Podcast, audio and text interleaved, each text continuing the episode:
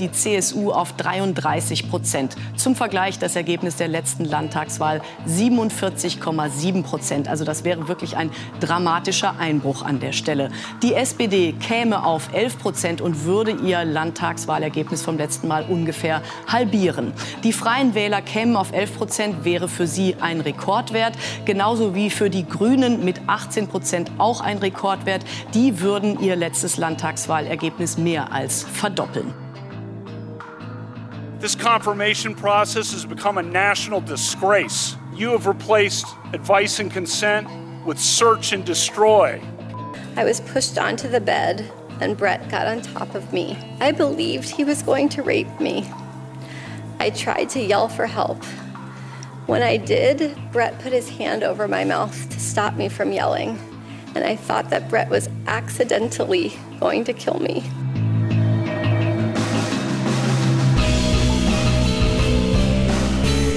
Und damit herzlich willkommen zur 64. Episode des jungen politischen Podcasts zusammen mit Roman. Einen wunderschönen guten Tag. Und mit Simon, hätte ich fast Hallo. vergessen. Ich bin auch dabei. Ja, Folge 64 oder wie der Mathematiker sagen würde, 2 hoch 6. Das hier als kleiner äh, Lehrauftrag. Und wir sprechen heute über die Bayernwahl, was ähm, ja auch sehr viel mit Zahlen zu tun haben wird. Denn es geht um die Umfragewerte und um äh, mögliche Koalitionen, die im Freistaat möglich sein könnten. Und ähm, ja, darüber wollen wir sprechen, über die Wahl, über Markus Söder, über die CSU, die aktuell sehr schlecht in Umfragen dasteht, Ja. über die SPD, die man ja fast schon vergisst, weil sie nur bei 10% steht. Zweites Thema heute ist ähm, wieder ein Blick in die USA, richtig? Richtig, ich hole äh, den jungen politischen Podcast mal wieder nach Amerika, aber diesmal ist es wirklich absolut nötig, denn seit ja Wochen, schon Monaten eigentlich, gibt es da die große Diskussion um die, den Supreme Court Nominee, also den, äh, die Nominierung von Brett Kavanaugh, einem äh, Richter, der jetzt einen anderen Richter, der eben, äh, wie sagt man, retired auf Deutsch. Äh, ja, im, genau, im, genau, ähm, den ersetzen soll. Und um den gab es große Skandale, davon habt ihr bestimmt auch viel mitbekommen. Und der ist jetzt aber trotz allem vereidigt und das haben wir uns zum Anlass genommen, dass wir da heute drüber sprechen wollen. Aber wir fangen mit Bayern an. Ja, also als erstes Retire ist sozusagen wie in die Rente gehen, also Ja, genau, altersmäßig deshalb, der aufhören. Begriff ne? hat mir gefehlt. Genau. Richtig, in die Rente Ja. ge- gehen sozusagen, ja. Genau. Ähm, ja, wir fangen mit Bayern an und dazu habe ich einen kleinen Beitrag vorbereitet. Viel Spaß.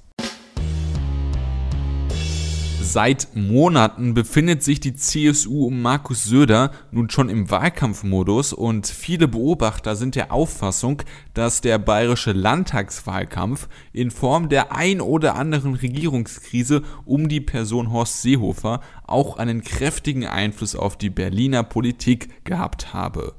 Alle Freunde von mehr oder weniger ruhigen Zeiten im politischen Berlin dürften sich also auf diesen Sonntag, den 14. Oktober, freuen, an dem die bayerische Bevölkerung einen neuen Landtag wählt und der Wahlkampf ein Ende findet. Größter Verlierer dürfte die CSU sein. Diese wird ihre derzeitige absolute Mehrheit am Sonntag höchstwahrscheinlich verlieren. Gerade einmal jeder dritte Bayer hat laut aktuellen Umfragen vor, der CSU seine Stimme zu geben. 33 Prozent. Das wäre nach der Landtagswahl 1950 das zweitschlechteste Ergebnis der CSU bei einer bayerischen Landtagswahl in der Nachkriegszeit. In den aktuellen Umfragen liegen überraschenderweise weder die SPD noch die AfD, sondern die Grünen auf Platz 2. Diese könnten ihr Ergebnis von 2013 mit ihren derzeitigen 18% mehr als verdoppeln. Rein rechnerisch hätte Schwarz-Grün damit eine Mehrheit, allerdings hat der bayerische CSU-Fraktionsvorsitzende Thomas Kreuzer diese Koalition ausgeschlossen. Auch Seehofer und Söder sehen Probleme bei einer Koalition mit den Grünen, haben die Koalition aber noch nicht offiziell ausgeschlossen. Auch Grünen Bundesvorsitzender Robert Habeck hat die Koalition nicht kategorisch ausgeschlossen. Jedoch müsse sich bei der CSU überall etwas bewegen. Konkret ginge es unter anderem um ein Ende der sprachlichen Verrohung, Europa, die Flüchtlingspolitik und den Umgang mit Rechtspopulismus. Der grünen Bundestagsfraktionsvorsitzende Anton Hofreiter hingegen hält eine Koalition mit der CSU in Bayern aufgrund der inhaltlichen Differenzen für, Zitat, kaum möglich. Die AfD, die erstmalig an der bayerischen Landtagswahl teilnimmt, kommt aus dem Stand auf 14 Prozent. Eine Koalition mit der AfD hat Markus Söder jedoch ausgeschlossen. Auf Platz 5 liegt die SPD mit etwa 10 Prozent. Damit hätte sie ihr Wahlergebnis von 2013 halbiert. Eine große Koalition aus CSU und SPD, wenn man sie überhaupt noch so nennen darf, ist rechnerisch eher unwahrscheinlich, aber nicht unmöglich. Eine entscheidende Rolle spielt dabei die Linkspartei. In den Umfragen seit Anfang September schwankt sie zwischen 4 und 5 Prozent. Falls sie den Sprung in den Landtag erneut nicht schaffen sollte, hätte eine Koalition aus CSU und SPD wohl möglich eine knappe Mehrheit. Die Freien Wähler, die seit Jahren im Bayerischen Landtag sitzen, kommen als viertstärkste Kraft vor der SPD auf etwa 11 Prozent. Die Freien Wähler sind eine konservative Partei der Mitte, die teils sozialliberale Teilpositionen vertritt und sich stark für den ländlichen Raum einsetzt. Eine Koalition mit der CSU scheint politisch machbar. Ob sie zahlenmäßig möglich ist, hängt von dem finalen Ergebnis und dem Abschneiden der Linkspartei ab. Der FDP sollte der Wiedereinzug in den Bayerischen Landtag gelingen. Sie schwankt seit April zwischen 5 und 6 Prozent und kommt in den neuesten Umfragen auf 5,5 Prozent. Inwieweit die FDP in eine Koalition mit der CSU und den Freien Wählern gehen wird, ist unklar, vor allem weil die Liberalen nach ihrer Koalition mit der CSU 2008 daraufhin im Jahre 2013 hochkant aus dem Landtag geflogen sind. Rein rechnerisch könnte eine Koalition gegen die CSU aus Grünen, Freien Wählern, SPD und FDP gebildet werden, wenn die Linke es nicht in den Landtag schafft. Politisch ist das jedoch nicht wahrscheinlich.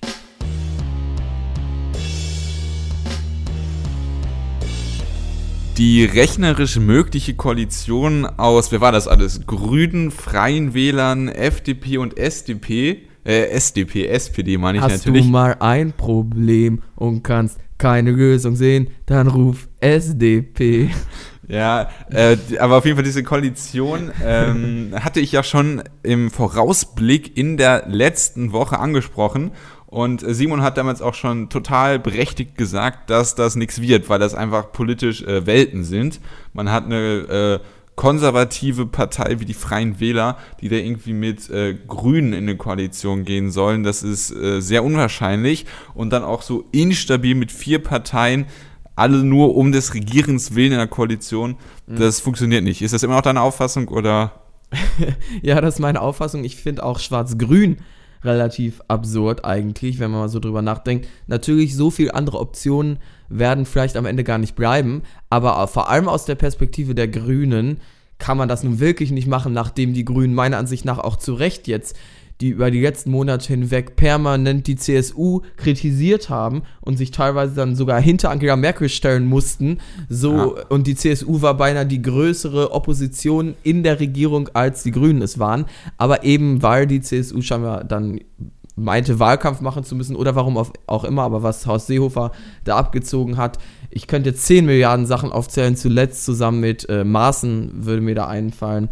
Ähm, das war nun wirklich was, was die Grünen zu Recht immer und immer wieder kritisiert haben. Und wenn man dann jetzt äh, mit der CSU in eine äh, Koalition geht, das würde nun wirklich gar nicht passen und das würde auch einige Grünenwähler, denke ich mal, äh, verschrecken und enttäuschen, weil Leute, die die Grünen wählen, die wählen nun mal aus, auf gar keinen Fall CSU. Die waren vielleicht sogar auf dieser Ausgehetzt-Demo unter anderem gegen die CSU.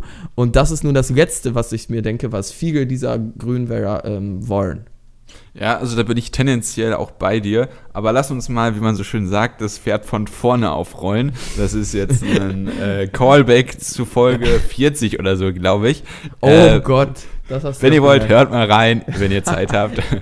äh, Auf jeden Fall fangen wir mal von vorne an. Also damit ihr das, damit wir es vielleicht nochmal ganz kurz zusammenfassen. Ich hatte es im Beitrag schon gesagt, aber die Situation ist relativ heikel, weil normalerweise ähm, hat die äh, CSU es immer geschafft, dass sie äh, die absolute Mehrheit bekommt oder dass sie knapp dran vorbeigeschrammt ist und äh, dann war sie meistens auf einen anderen äh, Partner angewiesen. Das war beispielsweise 2008 die FDP. Mhm. Ähm, ja, aktuell ist es so, dass die CSU bei 33 Prozent steht. Ist, ähm, der Trend ist sogar noch negativer. Ähm, das heißt, es ist überraschend, was da am Wahltag rauskommt. Also es kann durchaus sein, dass es nur 30 Prozent werden. Es ist aber auch möglich, dass es nochmal einen Sprung nach oben gibt, weil äh, dann doch noch mehr ja. ältere Wobei du hast ja gesagt, die Tendenz geht eher nach unten. Ne? Und das ja, ja, also die zeitliche war. Tendenz, ja, das ist äh, schon so. Aber man weiß es ja am Wahltag dann doch ja, nie. Das stimmt, klar. Ähm, ja, das ist die erste große Überraschung. Die zweite riesige Überraschung sind die Grünen. Die kamen äh, bei der letzten Wahl auf 8, irgendwas Prozent und haben jetzt in Umfragen mit 18 Prozent ihr Ergebnis fast verdoppelt, haben einen steigenden Trend. Das heißt, da könnte es vielleicht auch was mit der 20 Prozent Marke werden. Und da ist es halt einfach rein zahlenmäßig schon attraktiv, sich anzugucken, inwieweit eine Koalition aus CSU und Grünen da etwas sein könnte. Und ja, ähm, ja, da gibt es jetzt schon viele Kontroversen. Also ich hatte ja Robert Habeck angesprochen und auch den CSU-Fraktionsvorsitzenden.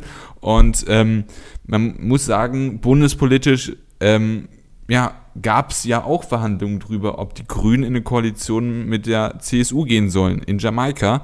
Und äh, ich ja, aber das ist, finde ich, nochmal was anderes, weil man hier wirklich nur mit der CSU äh, in die Koalition geht, dann in Bayern, und es noch nicht mal so eine Art vermittelnde äh, Instanz wie dann vielleicht die CDU gäbe. Also Aber dagegen würde ich dann halten, dass das halt eben keine Bundespolitik ist und auf Landespolitik sind natürlich auch wichtige Sachen wie Flüchtlingsentscheidung, Polizeiaufgabengesetz, aber wenn die Grünen da ihre Linien durchziehen können und die wirklich ja, wichtigen das Punkte, ja wohl selber nicht. Also Polizeiaufgabengesetz kann ich mir gut vorstellen. Ja. Also äh, man, man, man sieht da äh, ja, also das kann das ich mir Problem ist halt, dass du da, davon sprichst, dass die, CD, äh, dass die CSU sich bundespolitisch äh, jetzt vielleicht absurd verhält und es dann nicht in Bayern macht, aber natürlich ist die CSU eigentlich eine Landespartei.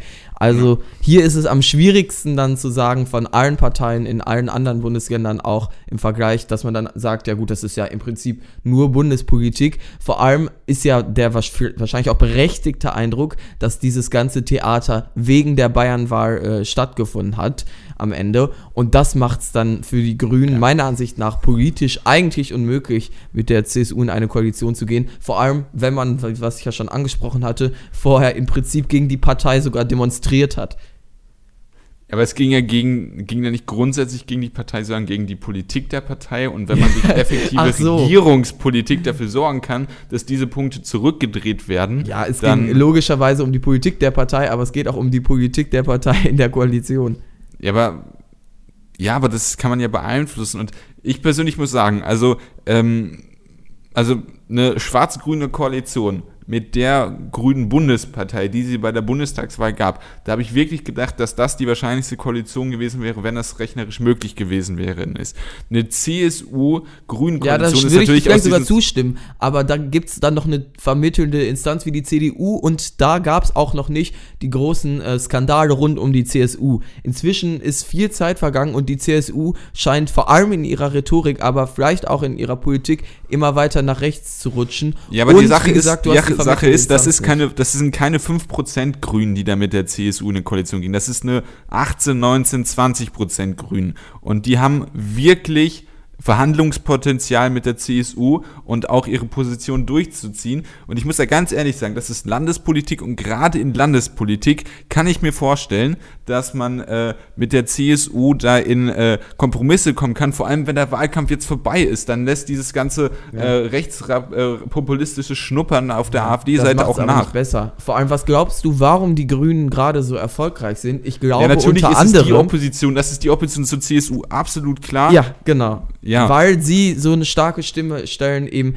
gegen diesen aktuellen Trend, den es in Bayern gibt. Und es gibt scheinbar viele Menschen, die das eben nicht befürworten, diese Verrohung der Sprache und so weiter. Und für die sind die Grünen eine Anlaufstelle. Aber wenn und die da Grünen ist das Falscheste, was die Grünen tun können, dann mit ausgerechnet dieser CSU äh, in Ja, eine mit Koalition dieser. CSU hast du recht, aber die, die Grünen glaube ich wirklich, und äh, das wird auch der Maßstab sein, an dem ich einen etwaigen Koalitionsvertrag äh, messen werde, haben das Potenzial, die, äh, äh, die Politik zu äh, ja, äh, besser zu ordnen äh, und ähm, ja aus der grünen Sicht aktiv besser zu gestalten. Stell, was ist besser? Stell dir vor eine Koalition aus CSU, FDP oder CSU Freie Wähler, die mehr oder weniger diese FDP würde ich vielleicht ausklammern, weil der Pack auch noch was ist. Ähm, aber stell dir so eine Koalition aus, wo die CSU die Oberhand behält, dann wäre es doch besser aus Sicht der Grünen, dass man mit denen äh, aktiv in eine Regierung geht, den eigenen Kern nicht verliert und die wirklich wichtigen Punkte, gegen die man auf die Straße gegangen ist, Ja. weshalb sie so erfolgreich sind,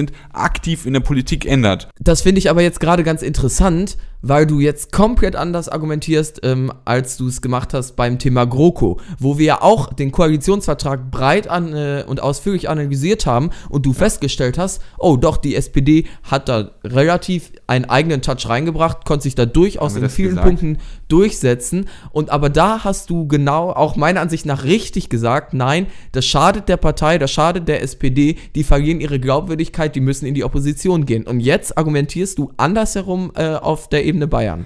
Also ich, ich bin mir relativ sicher, dass ich nicht gesagt habe, dass dieser Koalitionsvertrag irgendwie eine SPD-Handschrift hat. Also Ich meine, das haben wir beide festgestellt und das war auch das allgemeine Medienecho.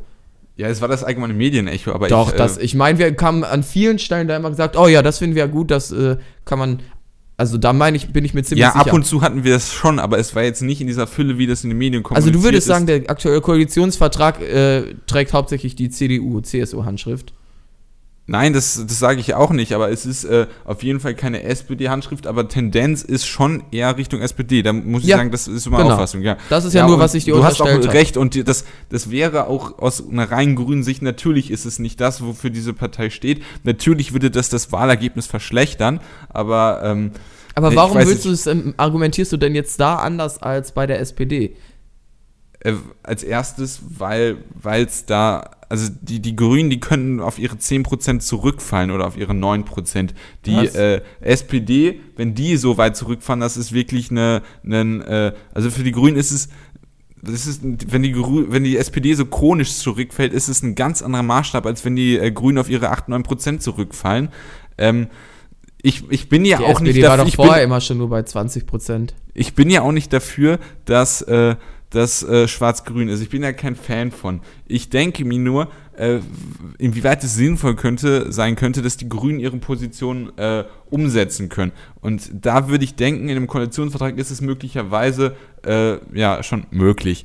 Natürlich kannst du in der Regierung eher Politik äh, und deine Punkte umsetzen als in der Opposition. Aber trotz allem sprechen eben viele Dinge dann nicht da, äh, dafür nicht mit der CSU in Ja, eine die Regierung aktuelle. CSU, aber inwieweit man das ändern kann, das muss man einmal etwa einen Koalitionsvertrag sehen und deswegen würde ich das daran messen. Aber ich kann ja jetzt vielleicht mal äh, zu diesem schwarz-grünen Thema abschließend sagen, ich bin da kein Fan von.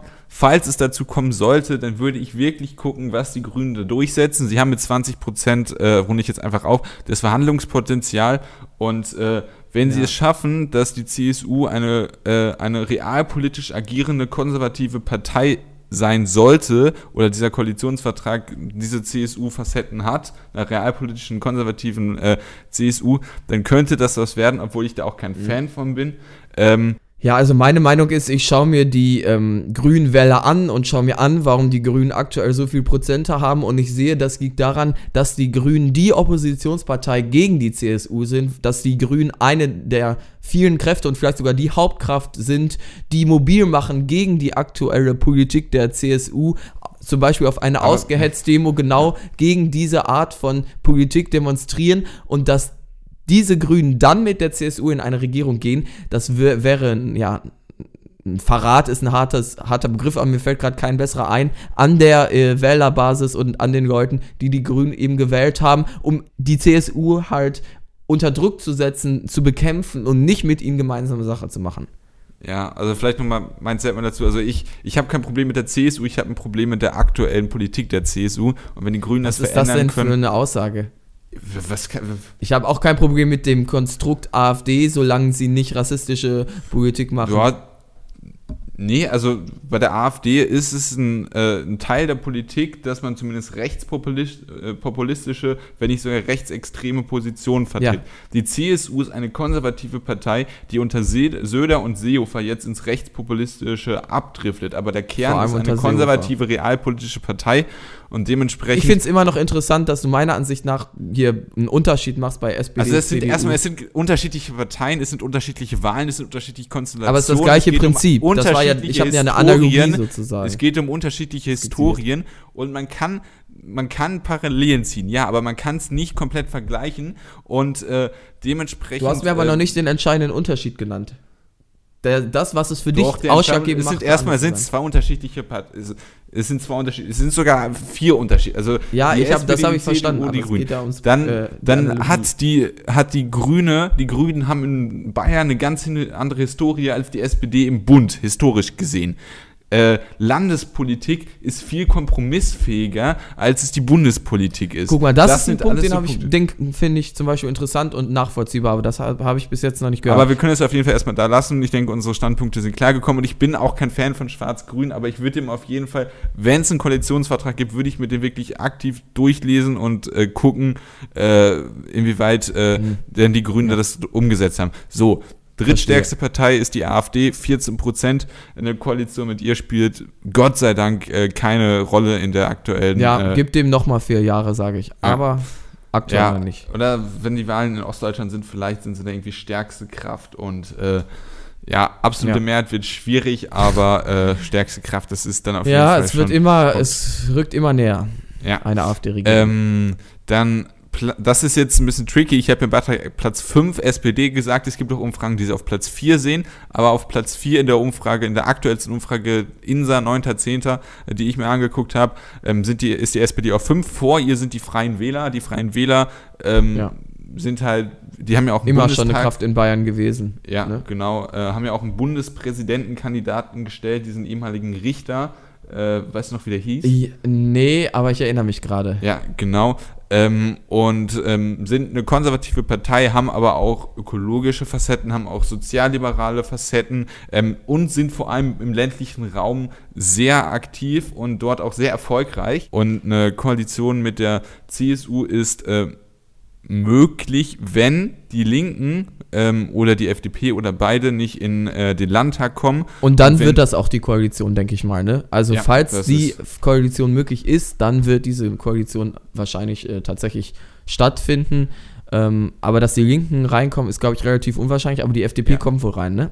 Ja, also die Linken, da ähm, habe ich jetzt auch neuere Umfragen gesehen, da waren es auch mal bei 3,5 Prozent. Also das schwankt halt wirklich eher zwischen 4 und Ja. 5 Prozent, während äh, bei den, also hatte ich auch gesagt, extra bei der FDP diese 5 bis 6 Prozent Schwankung ist. Ähm, dementsprechend würde ich das sagen, aber man kann nichts ausschließen. Also ich denke, die Linken kommen nicht rein, da bin ich mir so vom Bauchgefühl und äh, der, der Daten relativ sicher. Ähm, obwohl, ich habe auch eine Statistik gesehen, dass äh, äh, 50% der Wähler noch unentschlossen sind. Oder 51%. Ja, das sieht man, das gibt's ja immer dann praktisch. Ja, aber aber ich glaube nicht, dass 51% alle Linkspartei wählen dann auch. Ja, haben. aber 51 Prozent ist schon viel. Ich glaube, bei der Ja. Bundestagswahl waren es immer 30 Prozent. Was ist der in der Schulz-Story? Schulz-Story, äh, ja, äh, Da ist was sie ich da gelesen habe. Ja, das waren es, glaube ich, eher so 30 Prozent und 50 Prozent ist schon was höher. Ja. Ähm, aber ich denke, Linke eher nicht. FDP sieht gut aus, dass sie reinkommen. Ähm, und eine Koalition FDP, CSU, dafür wird es sehr wahrscheinlich nicht reichen.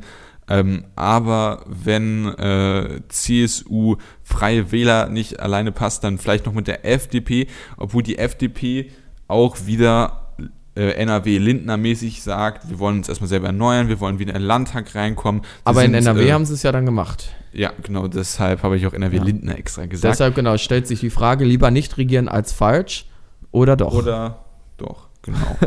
ähm, Okay. Ja, und das ist, denke ich, so dieses grobe politische Fundament, also die, äh, ob die Linkspartei reinkommt, das ist Ja. dann regierungsbildungsmäßig, das wären so sieben Parteien, das äh, wäre ein voller Landtag, also fraktionsmäßig. Und die Lösung, die erfahren wir ja dann tatsächlich auch bald. Und ich kann mir gut vorstellen, dass wir dann auch nochmal drüber sprechen. allerspätestens im Update. Aber Genau. vielleicht auch als ganzes Thema.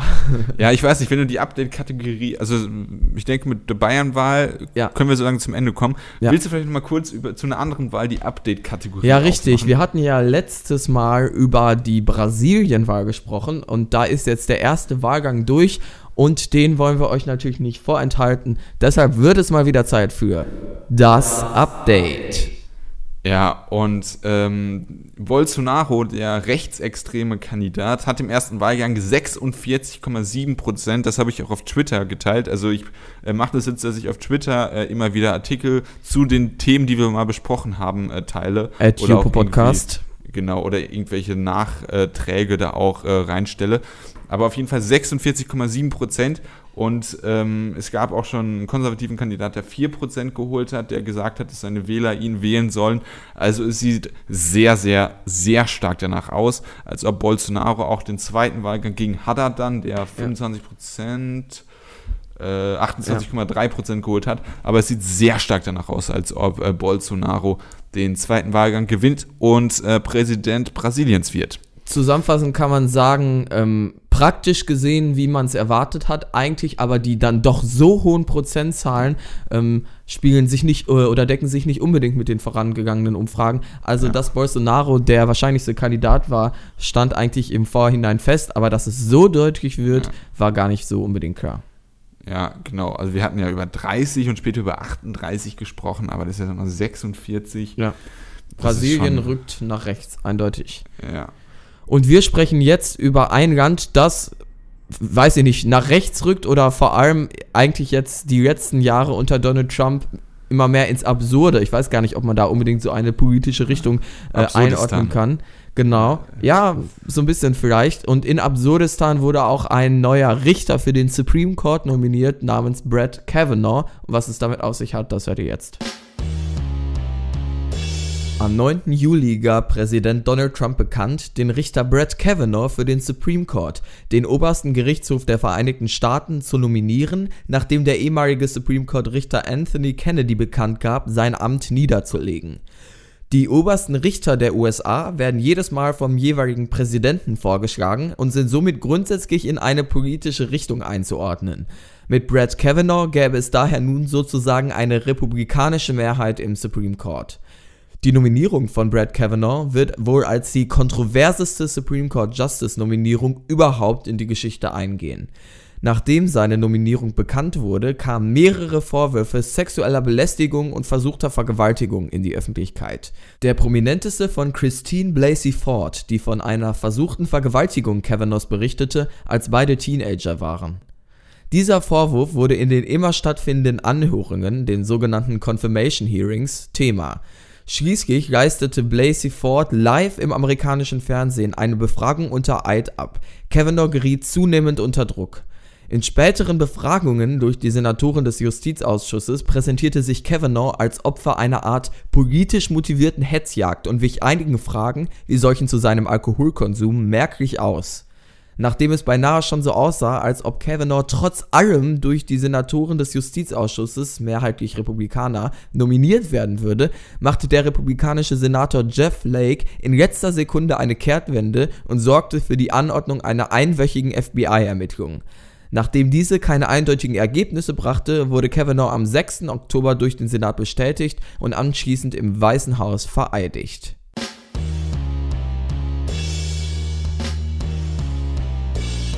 Tatsächlich kam es am Ende also nochmal zu einer FBI-Investigation, die allerdings konnte keine eindeutigen Ergebnisse feststellen, was aber auch vor allem daran lag, dass sie auf nur eine Woche angesetzt war und so nun wirklich im Prinzip überhaupt gar keine Zeit hatte und überhaupt gar keine Möglichkeit hatte, eben ja, Ergebnisse hervorzubringen. Insgesamt wurde ähm, Dr. Bracy Ford als relativ ähm, ja, glaubwürdig anerkannt von allen Ja. Seiten, selbst von Fox News, dem ultrarepublikanischen? Nachrichtensender. Ja, selbst da haben die Moderatoren gesagt nach dieser Anhörung, das war im Prinzip ein Desaster für die Republikaner. Die hat sehr glaubwürdig gewirkt. Äh, also bei der Befragung der äh, Blasey Ford Ja. ähm, haben die Republikaner, haben da ja auch, glaube ich, das waren glaube ich nur Männer Und Richtig. die haben dann, glaube ich, eine Frau engagiert, die dann die Befragung macht, ne? Absolut richtig. Also es ist ja so, dass eben in diesem äh, Komitee, das, äh, diesem Justizausschuss, sage ich mal, äh, das besteht halt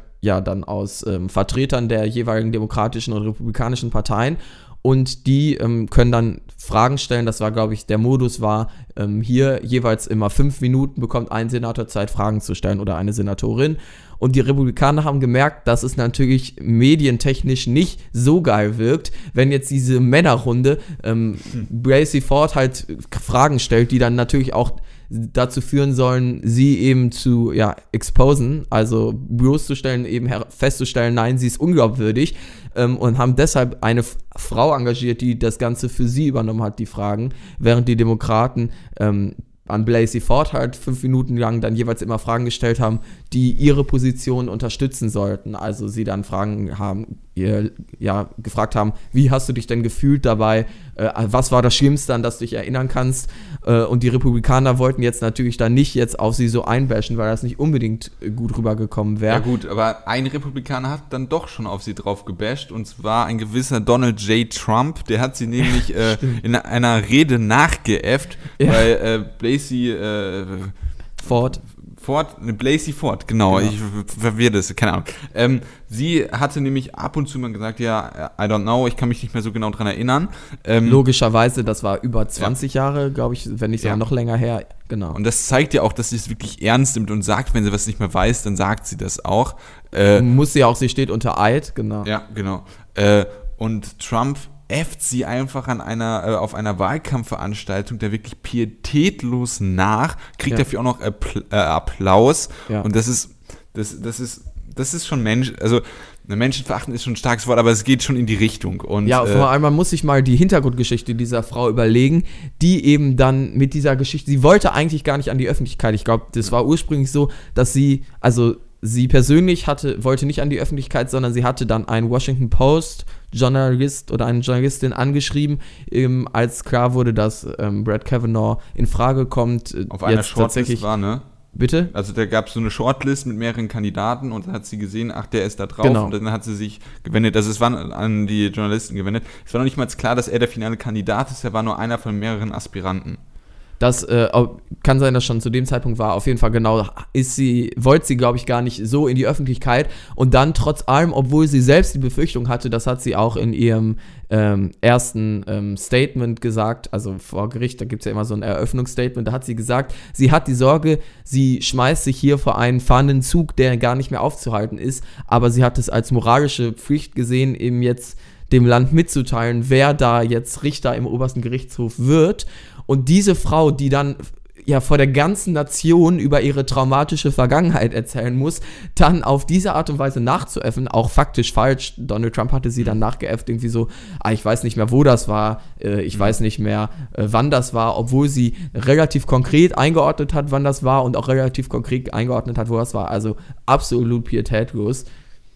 Ja, um das vielleicht ein bisschen kontroverser mal zu gestalten, ähm, grundsätzlich, und das haben die Republikaner auch so gesagt, und ganz grundsätzlich stimmt das ja auch, gibt es eine Unschuldsvermutung. Ja. Und solange Brad Kavanaugh nicht nachgewiesen werden kann, dass äh, er diese versuchte Vergewaltigung äh, vorgehabt hat, oder zumindest solange es keine eindeutigen Zeugenaussagen gibt und so weiter, kann man ihn dafür nicht verurteilen. Ja, und das ist ja also- klar. Die andere Frage ist jedoch, ob man so einen Kandidaten, der sich vor allem dann durch Unprofessionalität später in diesen Confirmation Hearings gezeigt hat, indem er Fragen ausgewichen ist, sehr emotional war, ob man diesen Menschen dann ausgerechnet zum obersten Richter der amerikanischen, äh, Ja, also- ja, der Vereinigten Staaten nominieren sollte. Ja, also das ist wirklich der Punkt. Also du konntest dieses grundsätzlich bei der Unschuldsvermutung eigentlich wegstreichen. Also ist es einfach so, es wurde ihm noch nichts nachgewiesen, in dubio pro reo, also im Zweifel für den Angeklagten. Und äh, ja, dementsprechend konnte man ihm bis jetzt nichts nachweisen. Deswegen sollte das eigentlich keinen negativen Einfluss drauf haben. Was aber für Na, mich... das sehe ich anders, weil, äh, also, sollte keinen Einfluss auf ihn haben, dass er verurteilt wird und so weiter. Aber wenn jemand, der wegen äh, versuchter Vergewaltigung ähm, im, ja, im Blickpunkt steht und dann die Aussa Zeugenaussage wirkt relativ glaubwürdig, den Ja, sollte man dann nicht zum, Aussage. Das ist richtig, deshalb sage ich auch nicht verurteilen, aber ihn zum obersten Richter zu ernennen mit eben ja dieser doch deutlich äh, schwerwiegenden Aussage, die relativ glaubwürdig wirkt, das ist eine schwierige Sache. Ich, ich stimme Also- dir zu im Zweifel für den Angeklagten, aber das ist ein Punkt, bei dem du wirklich drüber nachdenken musst, ob du so jemand, der mit so ein, ja, schweren Vorwürfen attackiert ist, die glaubwürdig wirken, ob du den zum Supreme Court Judge ernennst. Also, also du hast auf jeden Fall recht. Man, man, vielleicht wäre es die eleganteste Lösung, das wirklich äh, aufzuschieben und diese FBI-Untersuchung wirklich länger als eine Woche zu machen. Oder zu einfach einen anderen Kandidaten von der verdammten Liste. Ja, aber ähm, das, ja, das ist halt so ein Prestigeobjekt dann für Trump geworden, ne? Äh, Genau. Als, als also, also das ist, ich finde, das hat, wird ganz gut zusammengefasst. Ich glaube mal, Stephen Colbert hat das in seiner Late-Night-Show, nee, oder was, John Oliver, auf jeden Fall einer irgend- hat mal gesagt, dass es ähm, den offensichtlich den Republikanern nicht darum geht, einfach nur einen Kandidaten zu benennen, der scheinbar so ein bisschen äh, politisch mit ihnen übereinstimmt, so was Abtreibung und so weiter angeht. Dann hätten sie auch einfach irgendeinen anderen von der Liste nehmen können, bei dem das genauso ist. Aber die Oder wollen Papst jetzt. Franziskus, der hat sich ja auch sehr kritisch zu Abtreibung Meinst du, der wird. Supreme Court Judge? Ja, klar, klar. Ja, aber sie hätten einfach irgendeinen anderen jetzt dann von der Liste nehmen können, weil mein, die Vorwürfe, die, denen sich Kevin auch ausgesetzt wo, ähm, sieht, das haben selbst die äh, ja, Menschen bei Fox News eingesehen, die sind absolut äh, oder wirkten glaubwürdig. Dann nehmt halt einen anderen von der Liste. Aber Donald Trump und die Republikaner wollen jetzt halt ähm, zeigen, nein, egal wie vorbelastet diese Person scheinbar ist, wir haben so eine politische Macht und ich glaube vor allem Donald Trump möchte dieses Zeichen eben setzen. Ihr Demokraten könnt machen, was ihr wollt. Ich kann hier meine Meinung durchpreschen. Ja, also du hast vollkommen recht, ich bin da komplett bei dir, aber die Situation ist ja aktuell, dass er immer noch Kandidat ist. Man musste irgendwie drüber entscheiden. Und ich denke, man aufzuschieben wäre die beste Idee und sich das wirklich zu untersuchen, äh, das wirklich untersuchen, ob man da irgendwie äh, das äh, vielleicht nachweisen kann. Ähm, und äh, ja, solange ihm halt nichts nachgewiesen werden kann, ist es, also das ist halt nur aufgrund eines Verdachtes, sollte das keine negativen Auswirkungen haben, aber dem Verdacht sollte schon aktiv nachgegangen werden, bevor er dazu berufen wird. Ich finde aber, ein so schwerwiegender Verdacht sollte doch, wenn es darum geht, zum obersten Richter benannt zu werden, auch schon ein starkes Gewicht haben. ja, das wird schwerwiegend, also Es ist, also ist ihre Aussage, ich habe das selber es gab gesehen. auch schon Leute, die einen schweren, die, gegen die ein schwerer Verdacht war, aber die dann unschuldig waren. Also Ja, deshalb soll es ihn ja auch nicht verknacken. unser, Deswegen haben wir unser Gerichtssystem, also ähm, Du musst ihn ja. nicht zum verdammten Supreme Court Judge benennen, wenn es solche äh, Vorwürfe gibt. Ich habe nie gesagt, der soll irgendwie dann gefeuert werden aus seiner aktuellen, ähm, ja, äh, seiner aktuellen äh, Aufgabe, die er hatte, und der soll auch nicht verurteilt werden, solange Aber es da okay, stell dir, mal, stell dir mal für eine Sekunde vor, stell dir mal für eine Sekunde vor, äh, Kavanaugh hat recht. Ja. Dann, dann wäre das aufgrund einer falschen Anschuldigung, wäre er behindert worden. Ja. Und dementsprechend denke ich mir, Ja, aber aufschieben, ja, es ist aber unwahrscheinlich, dass er recht hat, weil Das, ja, alles können, spricht weil, dafür, da dass können wir er nicht mit recht hat. Wahrscheinlichkeiten sprechen. Da muss man wirklich in dubio im Zweifel Unschuldsvermutung, äh, im Zweifel für den Angeklagten. Das muss nachgewiesen werden, aufgeschoben Ja. werden. Äh, aber was ich eigentlich sagen wollte, ähm, für mich ist das natürlich, das ist ein wichtiger Part, aber was für mich schon Grund genug ist, ihn nicht äh, als äh, Supreme Court Richter zu ernennen, ist, wie er sich da bei dem äh, Ausschuss benommen hat. Das ist Richter, ein Richter, der ist ein Professioneller und Ja. das war eine Anhörung unter Eid und er hat da äh, die Senatoren, also die eine Senatorin, die ihn gefragt hat, wie viel Bier er trinkt, was für seinem Alkoholkonsum ist, ob er gegebenenfalls sowas vergessen könnte im Rausch, äh, hat sie, hat er total pissig zurückgeantwortet. Ja, wie viel mögen Sie denn. Bier? Ähm, das ist einfach eines Richters nicht würdig gewesen und das ist für mich Absolut einfach schon peinlich. Grund genug, ihn nicht als Richter zu, äh, äh, ja, zuzulassen. Als Ähm, obersten äh, ja, Richter, ja. Genau, als Oberstrichter, das meinte ich klar. Ähm, und diese Sache mit äh, Blasey Ford, ähm, so wie ich das wahrnehme, und das ist ja auch wirklich die Mehrheit, der sagt, dass es äh, authentisch ist, wie sie das gesagt hat.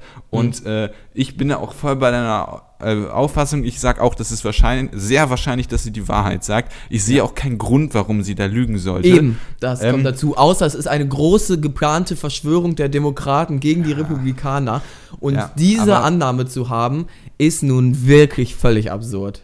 Ja. Vor allem, warum sollten sie ausgerechnet diesen Kandidaten stützen wollen, wenn doch eh der nächste, ich sag mal, republikanisch anmutende Richter dann nominiert wird von Donald ja, Trump? Aber der, aber der Punkt jetzt in Sachen der Vorwürfe ist äh, der Reasonable Doubt, also der, der, ähm, wie übersetzt man das, der äh, Menschen, der, der, ähm, der nachvollziehbare ähm, Zweifel. genau, Ahnung. nachvollziehbare Zweifel. Ähm, das ist der Punkt. Gibt es diesen nachvollziehbaren Zweifel? Und ich würde aktuell noch sagen, ja. Und äh, dementsprechend, also aus meiner Sicht, das, das, das gibt es bestimmt andere Einschätzungen, die auch ihre Argumente haben. Aber aus meiner Sicht würde ich sagen, es gibt diesen Reasonable Doubt. Doubt. Und äh, okay, sorry. Egal.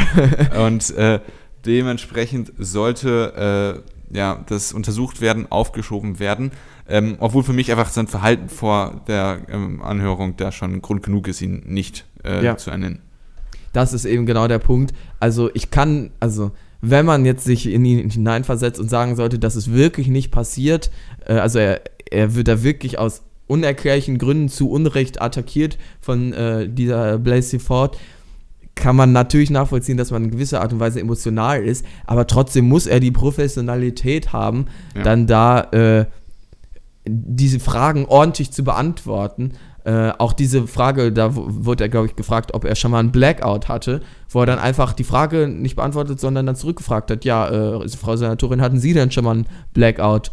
So you're saying there's never been a case where you drank so much that you didn't remember what happened the night before or part of what happened? That's you're asking about, yeah, blackout. I don't know. Have you? Could you answer the question, Judge? I just so you that's not happened. Is that your answer? Yeah, and I'm curious if you have. Und das ist halt natürlich völlig unprofessionell, das ist ja klar. Und deshalb ist das, also diesen Richter, das muss selbst ein Republikaner dann erkennen, dass der ist unqualifiziert und den jetzt trotz allem zu benennen, ist einfach nur ein großer Mittelfinger äh, in Richtung Demokraten. Und das ist das politische Niveau, auf dem wir uns dann aktuell in den USA befinden. Äh, beschuldigte Vergewaltiger und äh, ja. auch glaubwürdig beschuldigte Vergewaltiger werden zur größten moralischen Instanz, nur um dem politischen Gegner einen Mittelfinger zu zeigen. So kann man es ja. zusammenfassen. Und das ist völlig absurd, ja. Ja, vielleicht können wir zum Ende der äh, Folge jetzt auch nochmal über Jeff Flake sprechen. Stimmt, das ist ja. ein Republika republikanischer Senator, der auch äh, bei der Anhörung äh, stimmberechtigt war. Richtig. Und ähm, der hat, wie du gesagt hast, in der letzten Sekunde eine Kehrtwende gemacht, dass es noch von der FBI, äh, vom FBI untersucht wird. Ja. Ähm, mutmaßlich Grund dafür ist, dass er bei einem, äh, er wollte mit dem Fahrstuhl fahren und äh, er ist da von einer, einer Frau und irgendwie haben sich dann immer mehr dazu gesellt, die dann nicht so aktiv waren, aber schon äh, auch. Ja, der wurde auf jeden Fall genau. Ich glaube, das waren mehrere sogar, ja. Ja, ähm, die ihn wirklich konfrontiert haben. Wie können sie verantworten, so einen Mann, dem so etwas vorgeworfen wird, ähm, wie können Sie für Yes stimmen und ihn zulassen? Wie ja. können Sie es verantworten, dass wirklich minutenlang äh, äh, ja nicht beschrien, aber wirklich äh, vehement äh, ihn gefragt, wie er das mit seinem Gewissen äh, Ihr vereinbaren hört gerade im Hintergrund.